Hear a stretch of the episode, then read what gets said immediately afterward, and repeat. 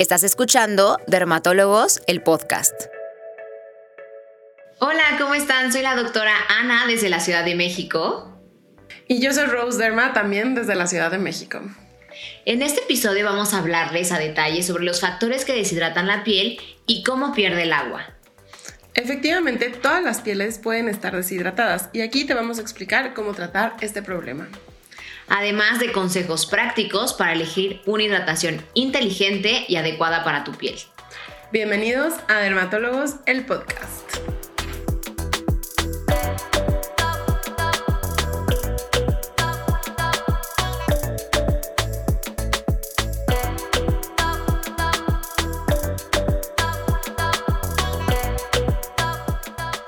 Oye Rose, ¿no te ha pasado últimamente que muchos pacientes llegan a la consulta diciendo que tienen la piel deshidratada? Creo que sí, cada vez es como mucho más constante que incluso aunque sientan que la piel está grasa o seca, bueno, independientemente, sienten la piel como deshidratada, como que no, no les retiene la humedad y creo que cada vez es algo que escuchamos un poquito más. Pero, a ver, pásanos unos tips de cómo identificarla, Ana. Pues mira, la verdad es que yo creo que lo principal es que de repente ven como la piel apagada, ¿no? Así le dicen los pacientes, que se ve como incluso como si estuviera gris, eh, de que justamente está súper, súper deshidratada. Sí, exactamente. O sea, incluso yo tengo pacientes, por ejemplo, porque se podría llegar a confundir de tengo piel seca y entonces está deshidratada, pero hay pacientes que tienen piel grasa y que realmente tú los ves que están como brillositos, pero la calidad de la piel, la textura está completamente perdida, como que no se está reteniendo la cantidad de agua y solo se está produciendo sebo, pero sin mantener la hidratación. Entonces no es lo mismo que una piel seca y justamente a veces se puede llegar a asociar a que no se te retienen los productos, o sea, como que te pones algo y que realmente no sientes que penetra. Eso es algo bien cierto, Rose, porque por ejemplo, eh, muchos pacientes llegan porque piensan que tienen la piel grasa, entonces ya no puede estar deshidratada. ¿ya? Entonces hay que sí hacer un poco la diferencia en que sí puedes tener la piel grasa y tenerla también deshidratada, que es totalmente diferente a tener la piel seca. En la piel seca lo que sucede es que les quiero eh, ahorita contar un poquito más sobre la barrera de la piel, porque seguramente lo escuchan mucho, eh, pues a lo mejor en otros podcasts o en, en general los laboratorios ahora sí nos ponen más a detalle barrera cutánea y quiero explicarles que esto es justamente como una pared de, ladrillos y de cemento. Los ladrillos son los queratinocitos, que son las células de la piel y el cemento, digamos que es como, como las grasitas de la piel, que es como la que pega un ladrillo con otro. Entonces, esta, esta pared, digamos, de la piel tiene que estar totalmente íntegra para que nuestra piel esté sana.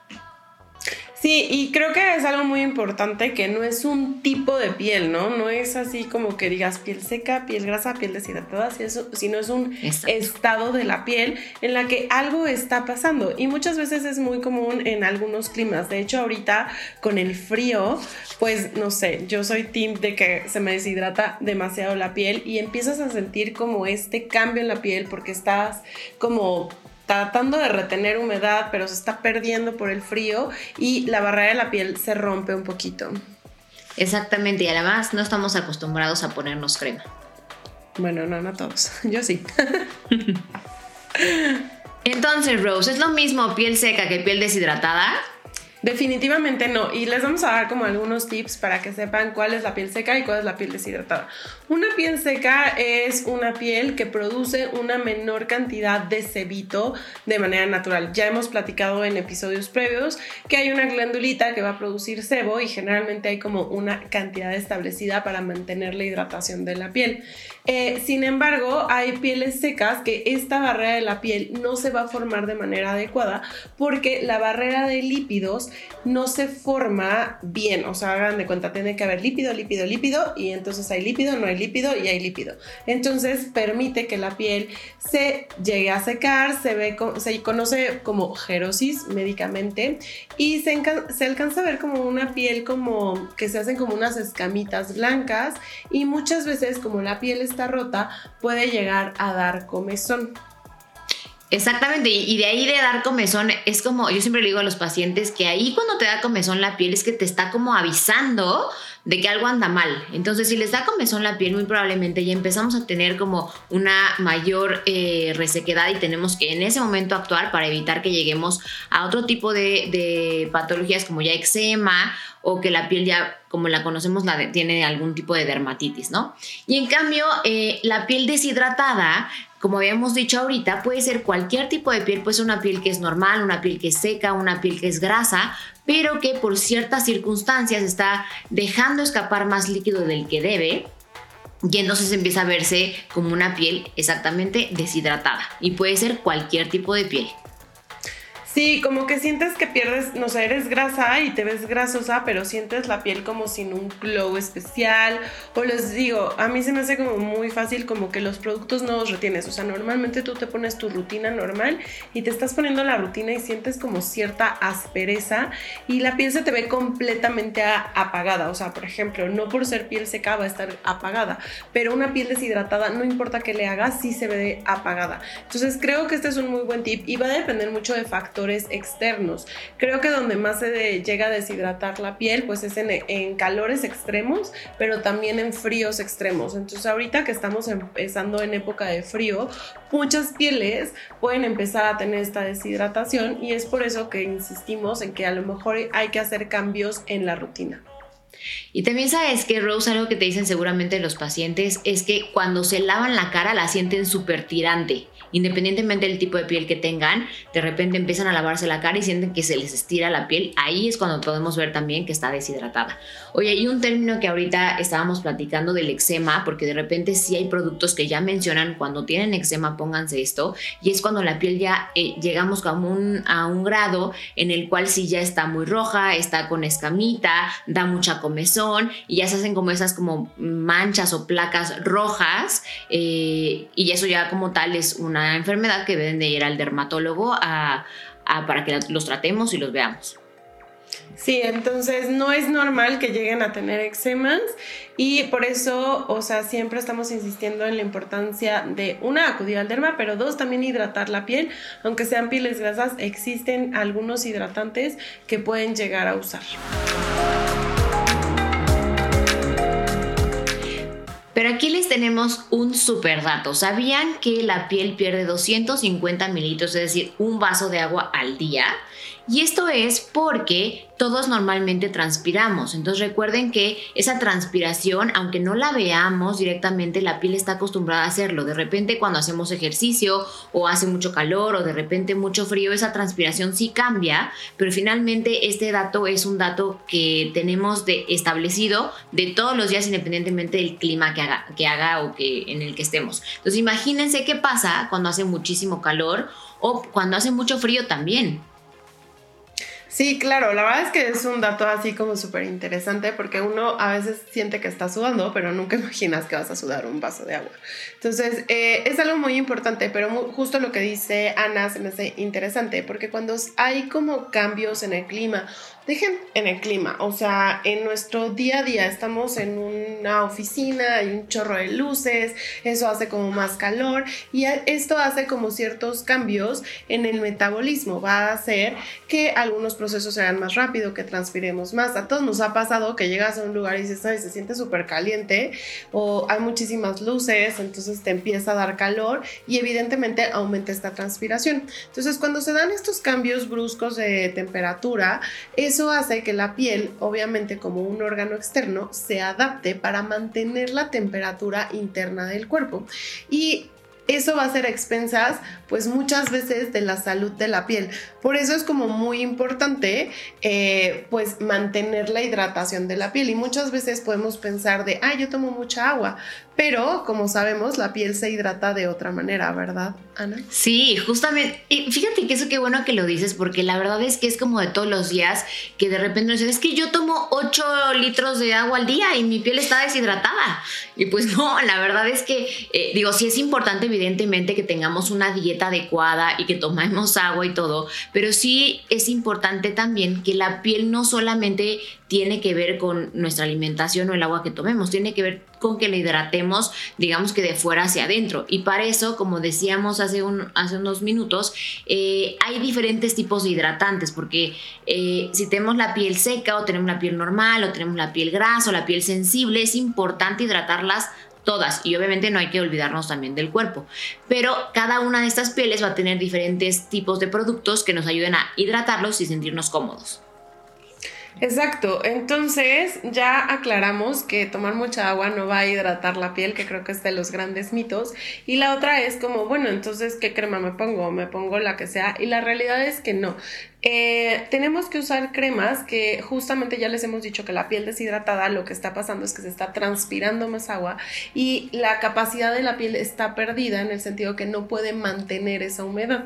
Entonces tenemos que usar cremas que hagan que se mantenga la humedad de la piel, o sea, no meter grasa, no, o sea, que deje todo brilloso, porque luego uno se pone como aceites y este tipo de cosas en pro de hidratar la piel, pero por ahí no va. Realmente lo que tenemos que hacer es que se mantenga mantenga la humedad, la humedad de la piel y como simular un poco esa barrerita de la piel que puede estar haciendo que pase un poquito más de agua de lo normal y que hace que nuestra piel se vea deshidratada.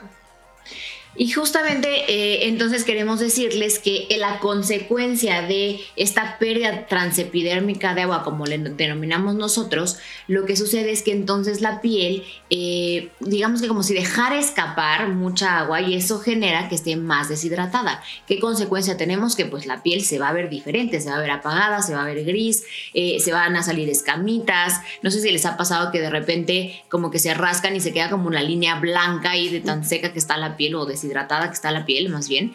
Entonces es importante que, estemos hidratando de manera constante y eh, aunque, como bien dijo Rose, o sea, hay muchos factores que influyen en eh, que una piel esté deshidratada, ahorita en esta época de invierno sí es muy, muy importante que pongamos mucho mayor énfasis y atención en estar rehidratando nuestra piel para que esté sana todo el año.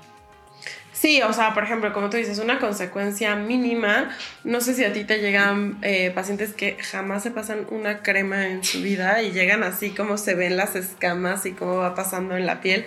Eso tiene un nombre médico. Pero bueno, este, realmente eso es algo que no queremos y a lo mejor parece muy mínimo y literal les pones crema y todo cambia. Recuerden que la piel es la que mantiene el resto de los órganos. Entonces, si ustedes no le están cuidando y no le están poniendo crema, están permitiendo que los otros órganos también les valgan. Y una consecuencia grande de una piel deshidratada, eh, pues yo creo que puede llegar a eczemas, o sea, que son los que platicamos justo con Ana, que es esta ruptura ya absoluta de la piel, en la cual tanta deshidratación hace que se empiece a romper la piel, está como irritada.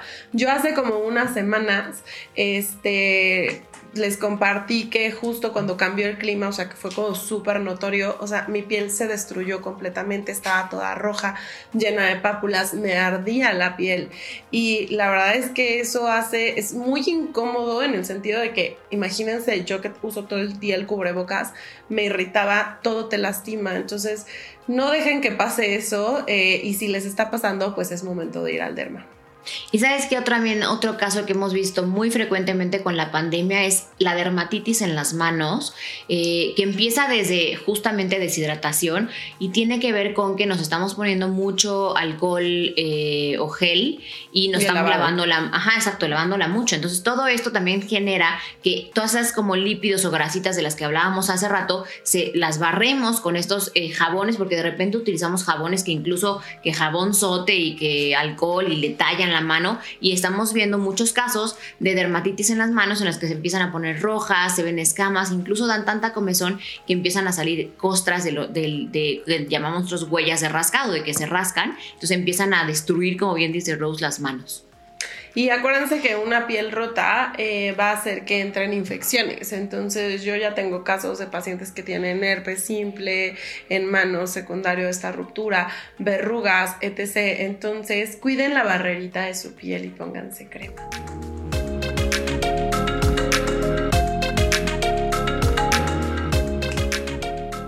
Y ahora sí, es momento de la doctora Rose Google. ¿Qué te parece? Estoy muy emocionada, lo quiero saber todo. este, justamente, o sea, como las cosas que más buscan en Google con respecto a piel deshidratada es lo que vamos a hablar en esta sección.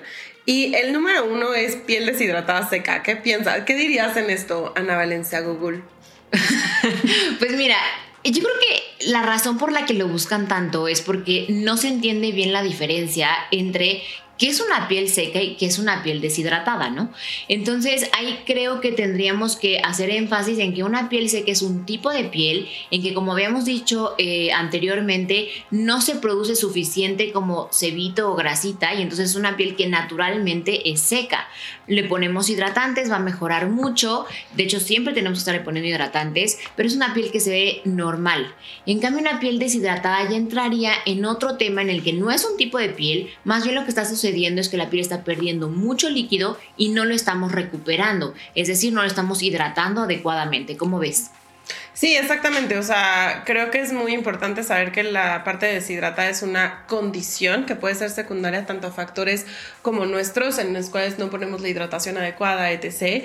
Y o a factores externos como el clima. En cambio, la piel seca es algo inherente de nosotros. O sea, no importa que pongamos crema, la piel va a seguir siendo seca.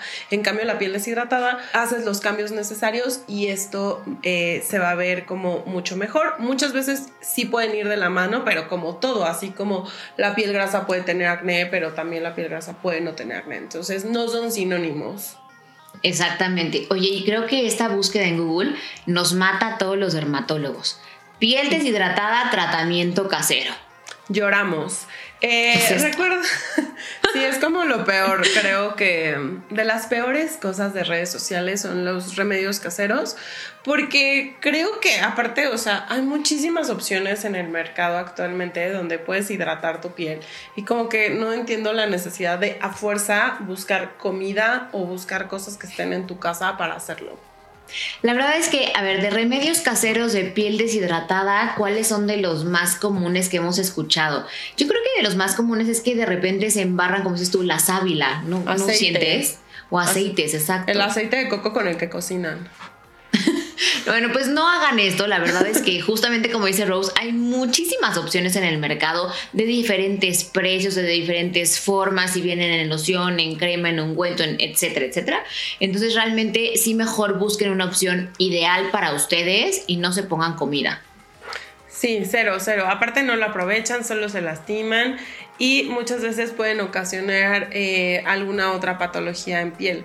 Otra cosa es como quieren encontrar el nombre de piel deshidratada término médico. Pues bueno, ahí es gerosis. Ahora tenemos piel deshidratada de la cara. No sé por qué como que tendemos a cuidarnos más en general la cara que el cuerpo.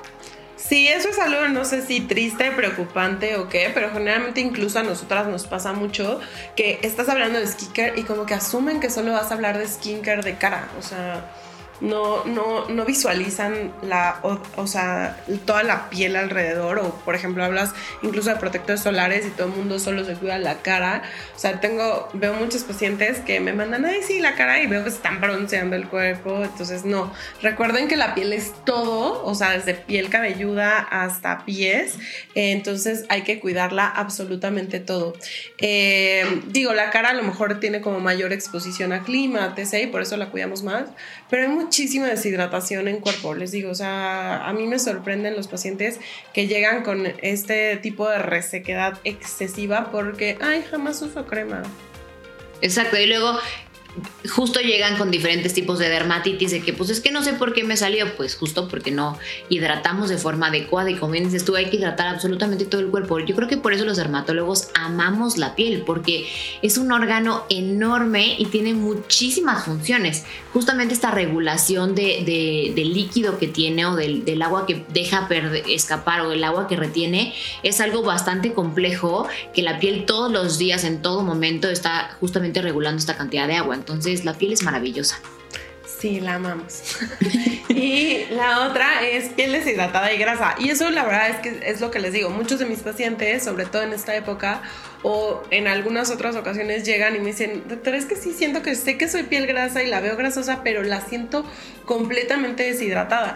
Entonces sí puede llegar a pasar porque insistimos, esto es una condición de la piel y a veces puede estar dado por factores externos que no tomamos en cuenta. No hemos hablado de algo que odiamos que puede deshidratar la piel, que es el famoso tallado de la piel, estos, este, como, eh, ¿cómo se llaman? ¿Zacates?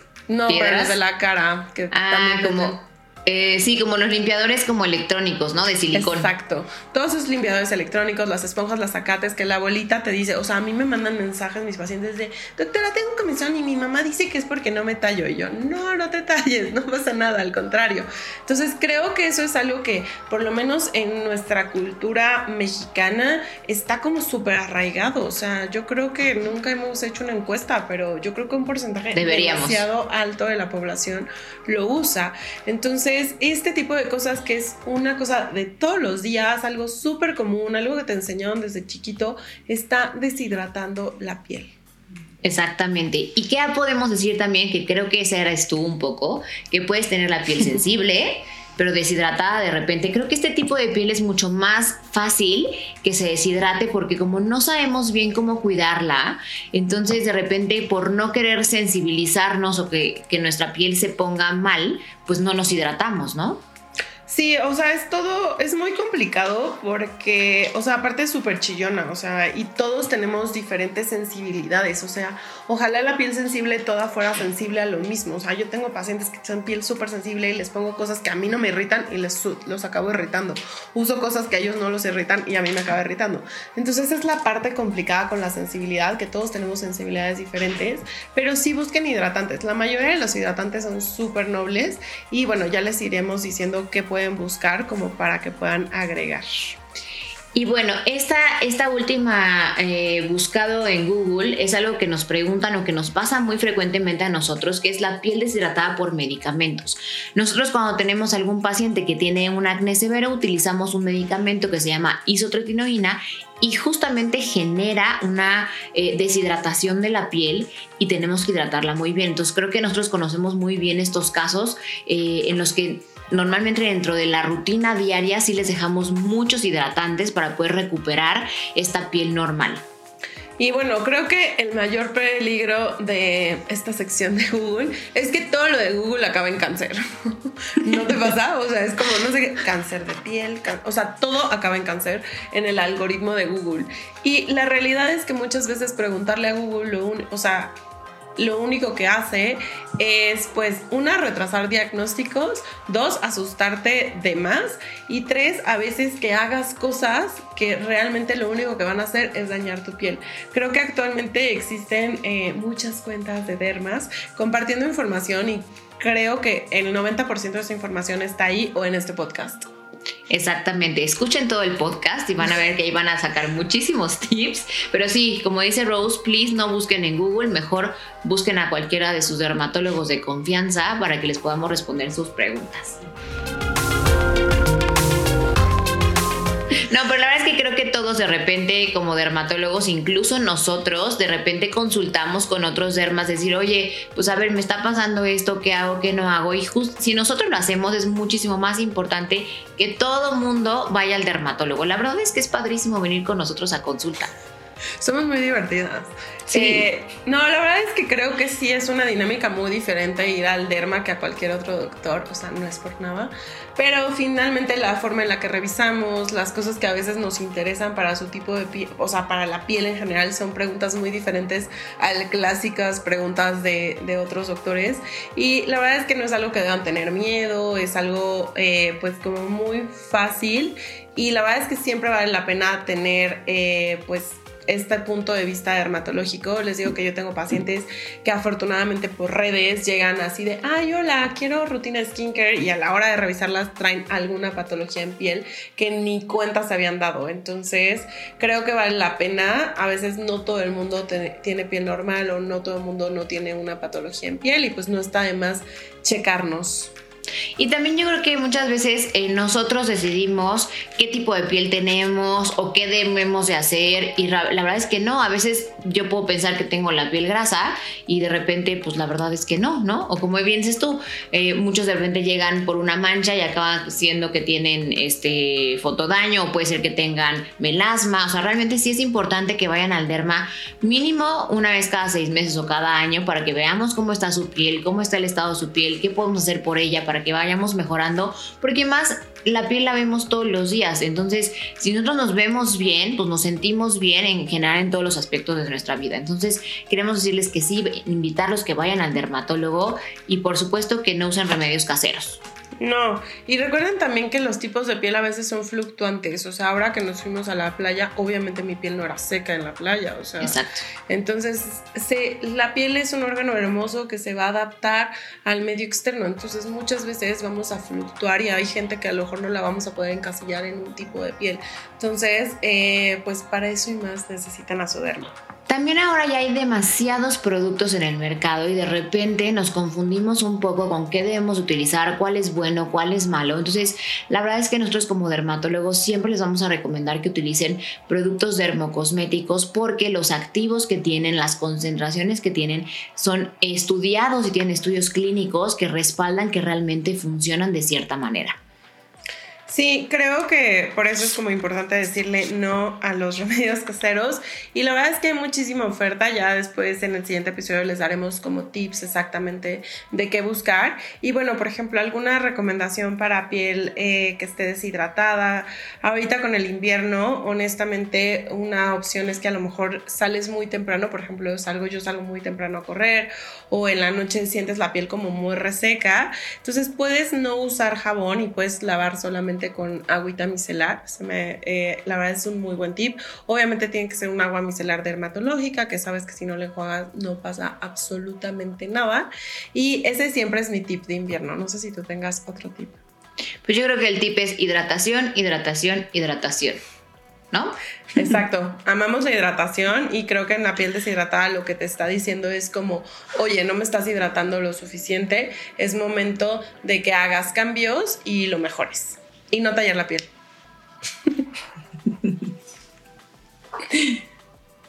y obviamente eh, creo que el tip que queremos que siempre se lleven a casa desde el punto de vista dermatológico es no a los remedios caseros. Los remedios caseros, lejos de tener un beneficio, pueden llegar a lastimar mucho la piel. Tenemos casos de pacientes que eh, se untan aceites y les salen quistes epidermoides. Tenemos, o sea, realmente no crean un beneficio, eh, no tienen sustento científico y no están hechos para su piel. Pues muy bien, Rosa. Ahora ya sabemos cuál va a ser la diferencia entre la piel seca, la piel deshidratada y sabemos que puede haber cualquier tipo de piel, pero que también está deshidratada. Entonces hay que tener cuidado con el tipo de piel que tenemos, eh, cómo va cambiando, como bien dices tú, porque recordemos lo que Rose dijo hace ratito, eh, la piel es algo cambiante todos los días, a todas horas, entonces hay que estar pendientes de qué es lo que nos está diciendo nuestra piel para poder escucharla y darle lo que necesita.